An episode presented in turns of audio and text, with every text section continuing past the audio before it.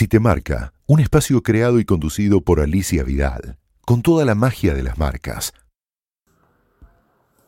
Continuamos la charla ahora dentro de la liebre amotinada eh, con Mariano Pasic. ¿Cómo te va? Ahora, ahora nos desplayamos, ya con audio, ¿sí? Como te gusta a vos tanto la radio. Bueno, la radio viene a vos, ¿viste? Ese es mi Rosewood.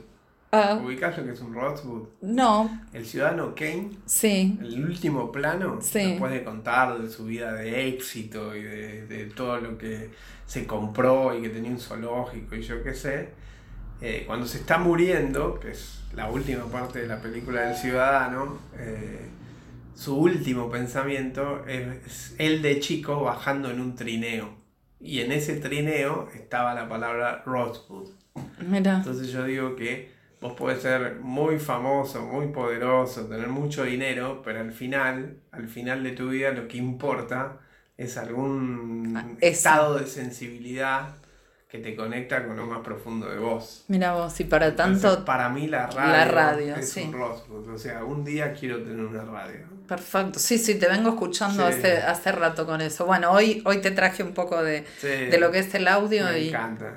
Ah, directamente a vos. Sí. Eh, estuvimos, bueno, viendo afuera justamente Sí. de la agencia el tema de que tienen una heladera a disposición de la gente con este criterio de que eh, no solo es cuestión de comunicar, sino también de hacer, ¿no? Sí.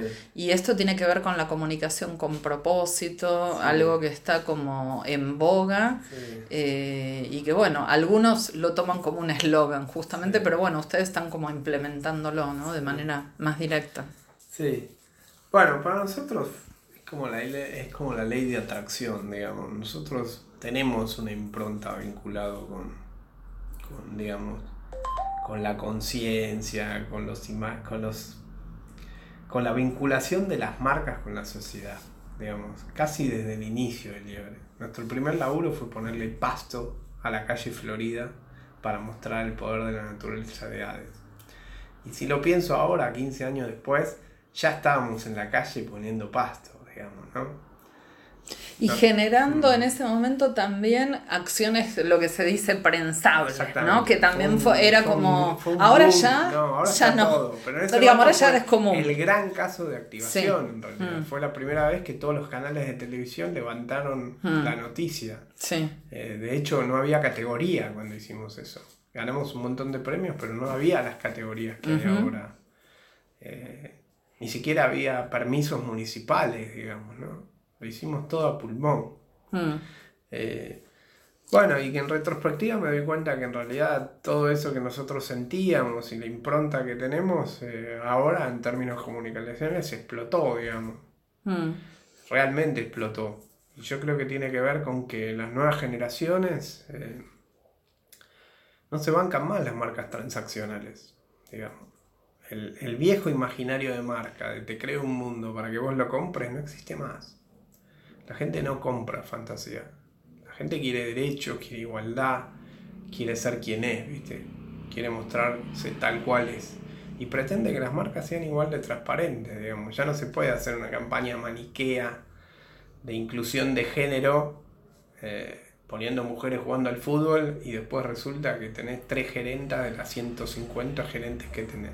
No te cree nadie. Mm. O sea, un correlato con la realidad. Y vos hablas entonces más de transparencia que de transacción. Yo Pero la transacción existe, Yo o creo sea. que las marcas tienen que. Las marcas, las compañías, porque las Mm. marcas son imaginarios de compañía. Mm. Las marcas tienen que tener un vínculo transaccional. O sea, Mm. están para hacer comercio. Yo lo que digo es, una fintech como Mercado Libre o como lo que sea, eh, tiene dos grandes valores hoy. La experiencia de usuario, o sea, hoy va a ganar el que entregue el paquete más rápido o el que a partir de una app te haga más fácil la vida o el que, ¿entendés? Te ponga las papas fritas calientes con la hamburguesa en la puerta de tu casa o el que te dé una casa divina con buenas recomendaciones para llegar a París. O sea, la tecnología está transformando las propuestas de valor.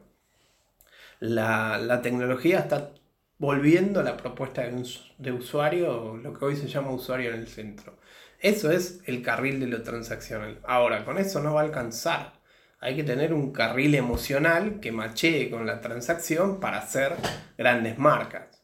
lo que antes era el love mark, ahora es Las marcas sí, eh, amadas, digamos. sí, sí. ahora van a ser amadas en tanto y en cuanta entreguen bien su delivery, digamos, Mm. de propuesta de producto o de servicio, hagan una, una experiencia muy gratificante y alineen con tus valores, con tus propósitos y con las demandas sociales.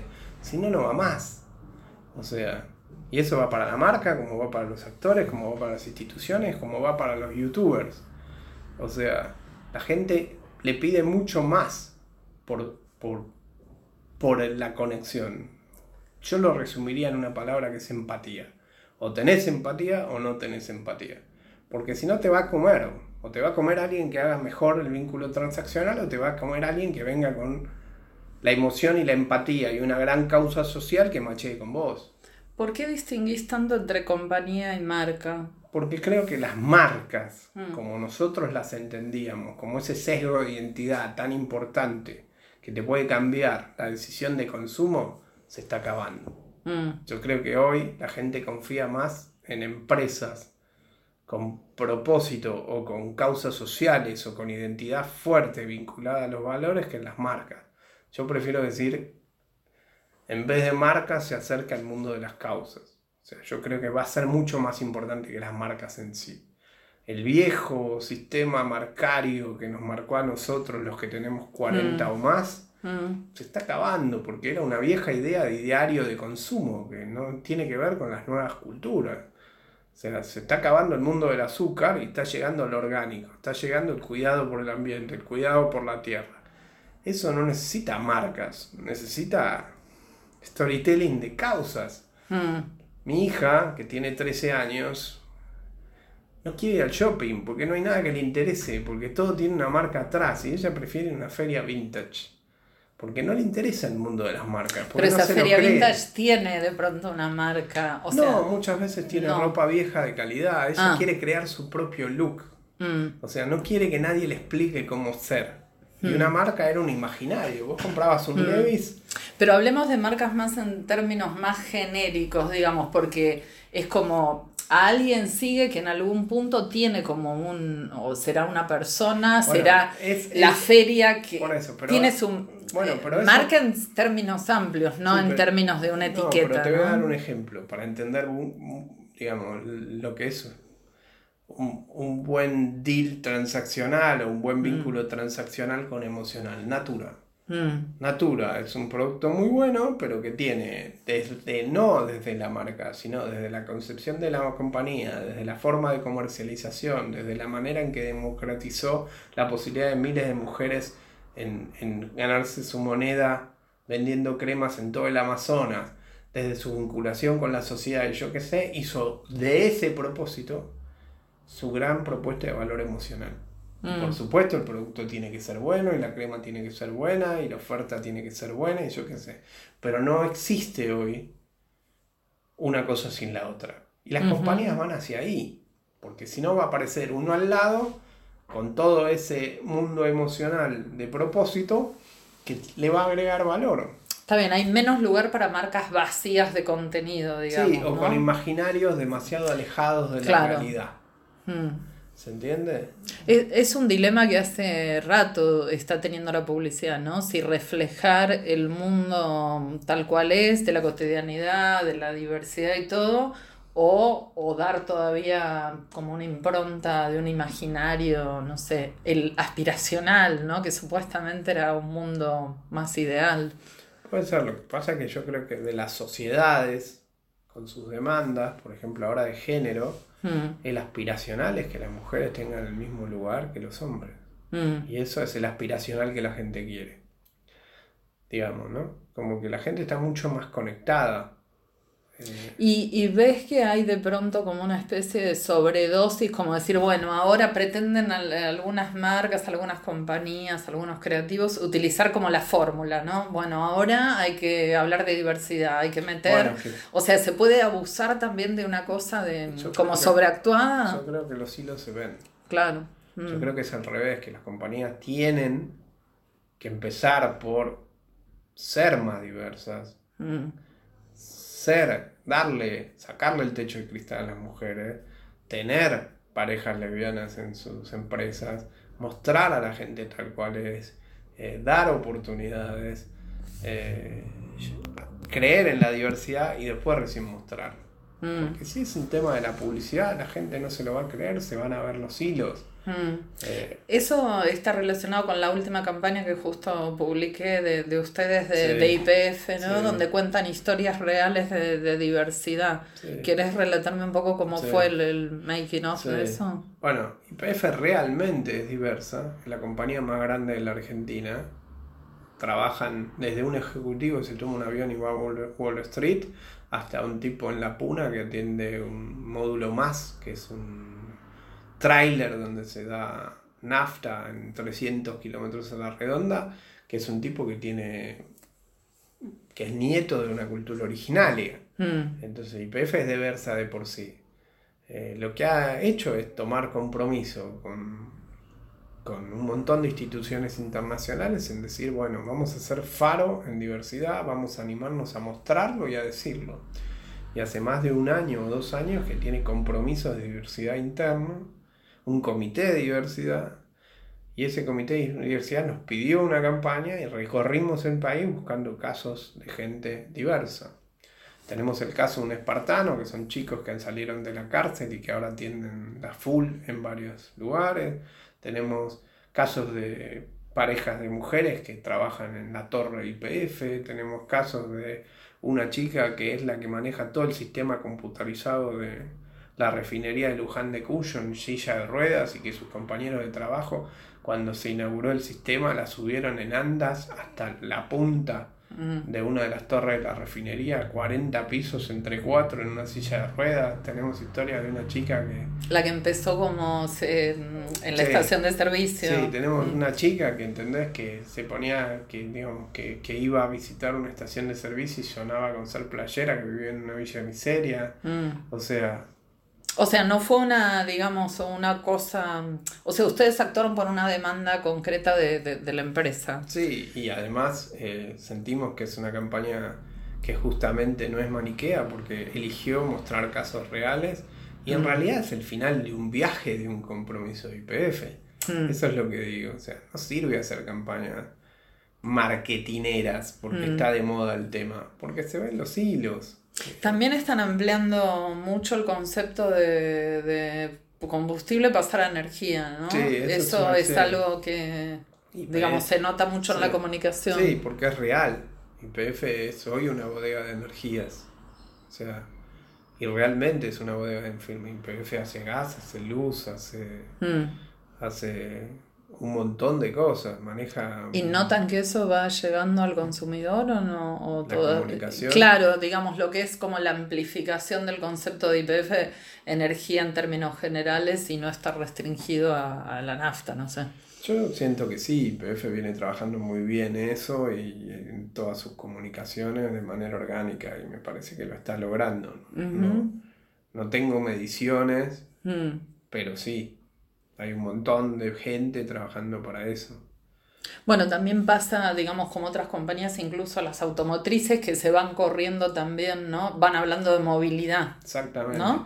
O Bueno. sea, en la medida que van cambiando de pronto el combustible, van cambiando el uso de las energías y se buscan Sí. energías alternativas o lo que fuera, es como que también las compañías tienen que ir Bueno, en realidad. cambiando lo que pasa es que, ese- sí, están cambiando todas las propuestas de valor en todas las Mm. industrias. Se está transformando el mundo a partir de. O sea, el avance de las comunicaciones y de la tecnología en, die- en los últimos 10 años creo que fue más importante que en todo el siglo, o que en varios siglos, ¿no? O sea, estamos viviendo, ¿no? Un nuevo renacimiento en términos de que se, se cambió la manera de tomar un taxi, se cambió la manera de manejar, de, de- de ir a un hotel, se cambió la manera de comprar una cocina, se compró, o sea, se están reformulando todas las industrias y las compañías y los negocios Mm. están cambiando, digamos, ¿no? O sea, es un hecho en el mundo, digamos, y la crisis de las agencias tiene que ver con que también se tienen que acomodar a estas nuevas propuestas de valor. Hmm. Eh, me comentabas también, bueno, que, que es todo un éxito, digamos, esta edición de los premios Obrar, ¿no? Detallame un poco qué pasa este Claro. año, por qué hay tanta, digamos, impulso por participar. Bueno, los premios Obrar tienen El premio Obrar es un, es un trabajo del Consejo Publicitario Argentino que lleva 10 años y que en realidad prueba, prueba premia las comunicaciones de buenas causas. Y yo creo que tuvo 180 inscripciones, eh, cada vez tiene más valor.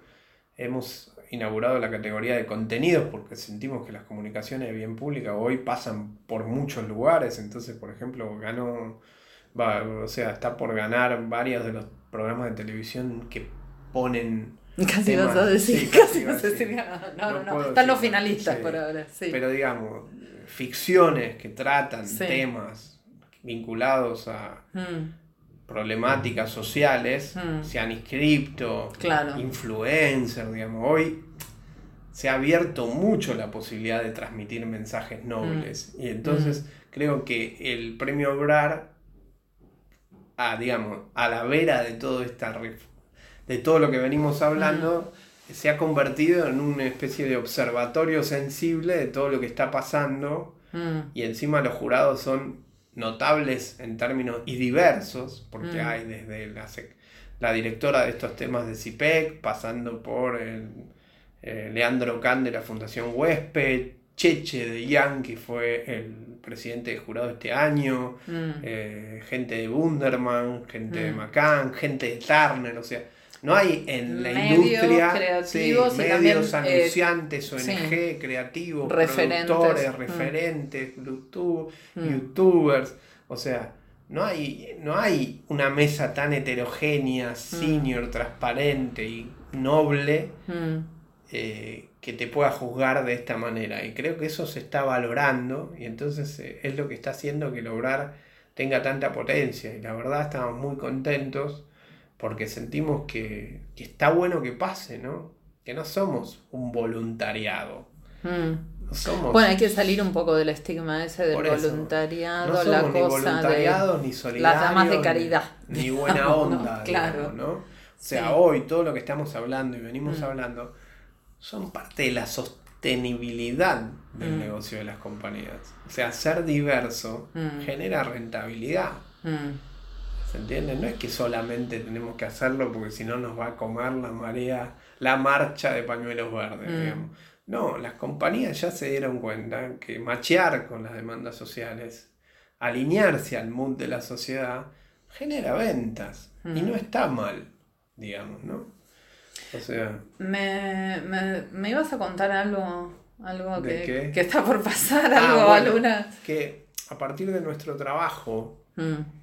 Eh, hay una hay una persona muy valiosa en la industria que es Cecilia Mosto, que tiene una empresa que se llama CIO, CEO, y que es una especialista en reputación corporativa, mm. que se dedica a eh, investigar y trabajar en la reputación de sus clientes. Y conociéndonos a, con Cecilia, de ser ella la que nos pasa un poco los briefs o las investigaciones de muchos de nuestros clientes, pegamos onda, porque es así, y decidimos trabajar juntos porque sentíamos que somos totalmente complementarios, que de alguna manera nosotros podemos comunicar lo que ella está percibiendo o midiendo o investigando de nuestros clientes. Y creo que eso es una linda experiencia que estamos haciendo juntos y que estamos empezando a, desarrollar y salir a vender. Y creo que un maridaje. sí, un maridaje exactamente muy interesante que me parece que le agrega valor ¿me mm. entendés? Porque muchas veces eh, nosotros no hacemos solo creatividad, en realidad hacemos comunicación y para hacer la comunicación hay que meterse en la estrategia y, saber bien qué estás diciendo y por qué lo estás diciendo. Es que esos, digamos, eh, términos como reputación hoy pasan a un lugar más central, porque además está como más en jaque con, la transparencia que dan en el uso de las redes sociales, la tecnología y todo, es como más factible, digamos, que la reputación esté en vilo, ¿no? Para bien o para mal. Tal cual, y además eh, en un santiamento mm. puede caer la, reputación por el mm. túnel, ¿no? O sea... Mm. ¿Tuvieron que manejar alguna situación justo como de crisis ante, digamos, chao, se destapó esto. Bueno, ustedes actuar en términos de como comité de crisis de comunicación o no, o sea, o manejar alguna cosa, no sé, vos me decís, acá somos respetuosos del horario, la agencia y todo, pero ¿qué pasa con esas comunicaciones que aparecen en redes sociales, no sé, en cualquier momento, porque hay un partido de fútbol, porque algo de rebote tiene que ver con una marca de ustedes? ¿Tienen algo para eso? ¿Hay como una especie de funcionamiento? No, la verdad es que no. Lo que tratamos de hacer siempre es trabajar con marcas. O sea, yo siento que nosotros somos como un rocío mm. que va impregnando la marca para que si en algún momento, o las empresas más que la marca, mm. tienen algún tema reputacional o algún mm. tema, eh, sean sólidos. Lo que pasa es que en general, eh, eh, de alguna manera yo creo que las compañías tienen que trabajar en su propia credibilidad, digamos, ¿no? Y eso es lo que hace que después, si tienen alguna situación de crisis, se puedan defender. Es un poco lo que yo te digo de la empatía. O hmm. sea, si alguien se manda una macana, pero es buen tipo, lo perdonás. Hmm. Yo creo que las marcas en términos de reputación. Sí, o tiene más, con, más oportunidades de que se lo perdonen. En términos de reputación, es ahí hmm. donde tienen que ser más cuidadosos. En que yo creo que es, es parte de, su valor, digamos, ¿no? Es parte de su activo la reputación. Hoy la reputación es es un activo de las compañías, hoy siempre, pero más que nunca, a partir de lo que vos decís, de que cualquiera, yo siempre digo que hoy todos somos stakeholders, digamos, ¿no? Cuando dicen hay que comunicarle a los stakeholders, los stakeholders no es el sindicato o los diarios o los medios, los stakeholders son tus empleados, porque mm. mañana hacen un Instagram o un Twitter, yo qué sé, mm. digamos, hoy los stakeholders son todos, mm. digamos, ¿no? Eso cambió también. Y una de las campañas, digamos, resonantes que creo que no es la primera vez que la hacen, ¿no? Es para la AMIA, para, para la fecha especial. Y en este año en particular, bueno, fue como, también debe ser difícil ser creativo sobre algo que ya venís trabajando, que además tiene, bueno, una connotación de dolor de cómo, cómo fue la campaña. Bueno, esta? campaña lo que primero hicimos y creo que de alguna manera logramos es, si bien teníamos que comunicar, digamos, memoria y justicia sobre el atentado, mm que además se ha hecho muy bien durante muchos años y ha mm. habido millones de campañas hechas por la propia AMI o por diferentes agencias, lo que dijimos es cómo hacemos para llamar la atención cuando hay una campaña por año. Claro. Mm. Entonces lo que decidimos hacer en principio fue cambiarle el tono. Decir, bueno, ¿cómo llegamos con un tono menos solemne? Mm. Digamos, ¿no? ¿Cómo hacemos algo para los jóvenes que pueda ser empático de vuelta y cambiarle el tono? Y ahí es donde salió esta idea de poner las, los, las promos de los programas del año 94 diciendo no hay justicia, seguimos en 94 en la tanda de hoy. Hmm. Y creo que en eso lo logramos, digamos, ¿no? Generando empatía. Eh, a partir de eso, de mostrar matrimonio hacia algo más, o mostrar... Eh, Grande también Grande ah, claro, sí, como ahí, que aparte son parte de la televisión de otro tiempo. Exactamente, como que a hmm. los más jóvenes le damos algo vintage hmm. y a los más grandes le damos un recuerdo. Entonces con eso logramos de alguna manera no mm. mostrar las imágenes de la bomba o mm. ponernos solemnes. Mm. ¿Y qué repercusión tuvo esto? Bueno, desde el punto de vista de, la, de, los premios y el ambiente publicitario y nuestro, bueno, nos han felicitado por la creatividad. Lo más importante es que la AMIA está chocha. Eh, me invitaron a la cena anual.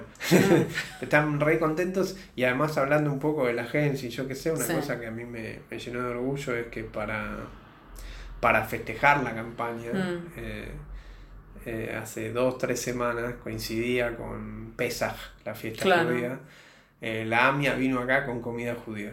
Ah, mira, te, te agasajaron. Sí. No, no solo a nosotros, a toda la ah. agencia y al consejo publicitario. Sí, sí, sí, agasajaron a la agencia. Hicimos un ah. encuentro entre el staff del consejo, el staff de AMIA, el staff de la agencia y la gente de mm. Garbarino que colaboró en la campaña y se bajaron de un taxi con cuatro cajas de comida judía. Ah, y decidieron venir ellos y nos dijeron que la comida la ponían ellos y fue un gran momento porque fue esos momentos donde sentís que la, la profesión garpa, ¿viste? Sí.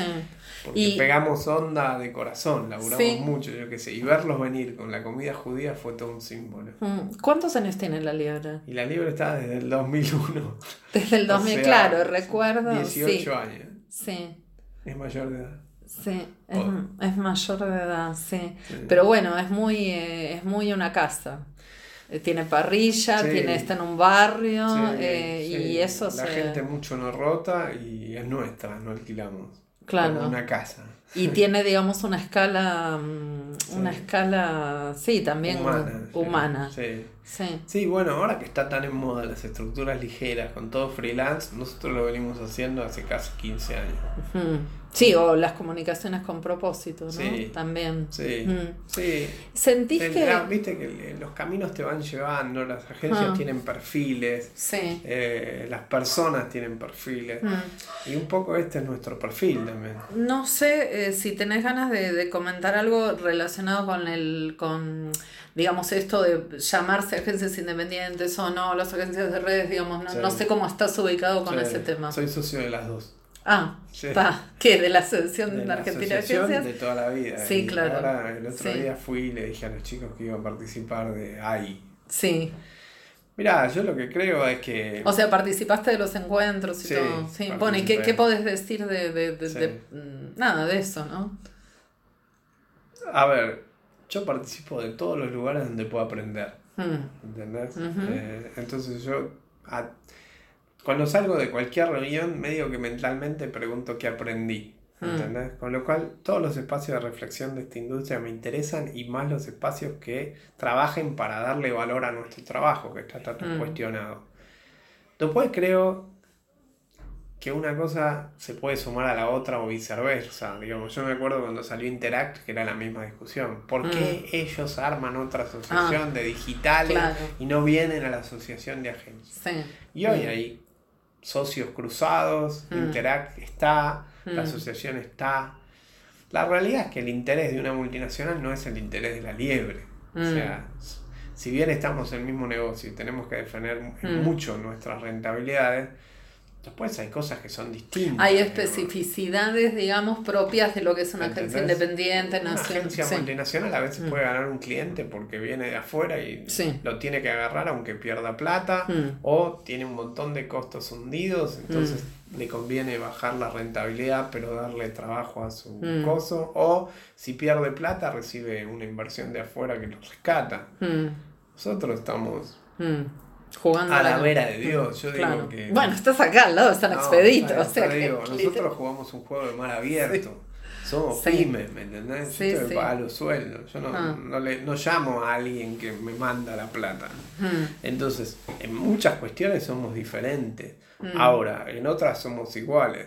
Creo que hay que Mm. respetar la diversidad para hacer el, el círculo Mm. del podcast, digamos. Respetar la diversidad, pero ser inteligentes, digamos, Mm. ¿no? Entonces, yo sí- haría más reuniones Mm. y menos declaraciones por los medios. Mm.